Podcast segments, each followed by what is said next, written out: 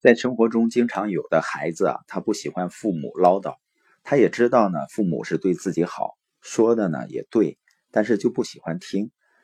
包括有的领导，他呢要么指责，要么呢说教。怎么做效果最好呢？就是要讲具有教育意义的故事，用故事讲出来的经验教训，会比责骂和说教有效的多。一个有教育意义的故事呢，感染听众的情绪会很容易，能让听众体验到善行的意义，或者是恶行的后果。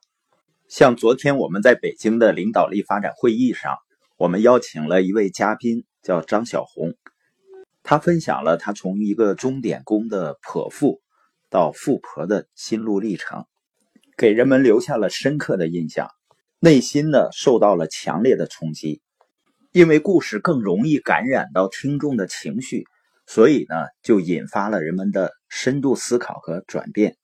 张小红呢，用鲜活的故事呢，描述了一个人有梦想但是不成长的可怕之处。在进入系统学习之前呢，在创业的路上是钻往坑里跳，吃了一亏又一亏，上了一当又一当，而且呢，自称是亏亏都有新体会，当当都有新花样。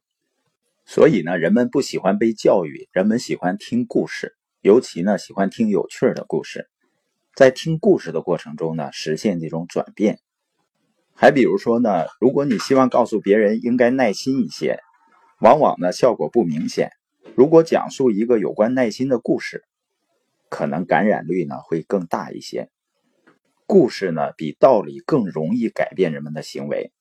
还比如呢。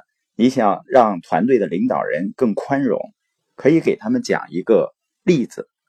有一家公司呢，他有一个高级经理，他给他所有的员工发了两张宽容券，而券的作用呢是可以犯错误，可以抵消错误。这个经理呢要求员工在年底前用完这张宽容券，这实际上是鼓励大家勇敢尝试，即使犯错误也没有关系。人呢，不能因为怕犯错误，做什么事情都畏手畏脚。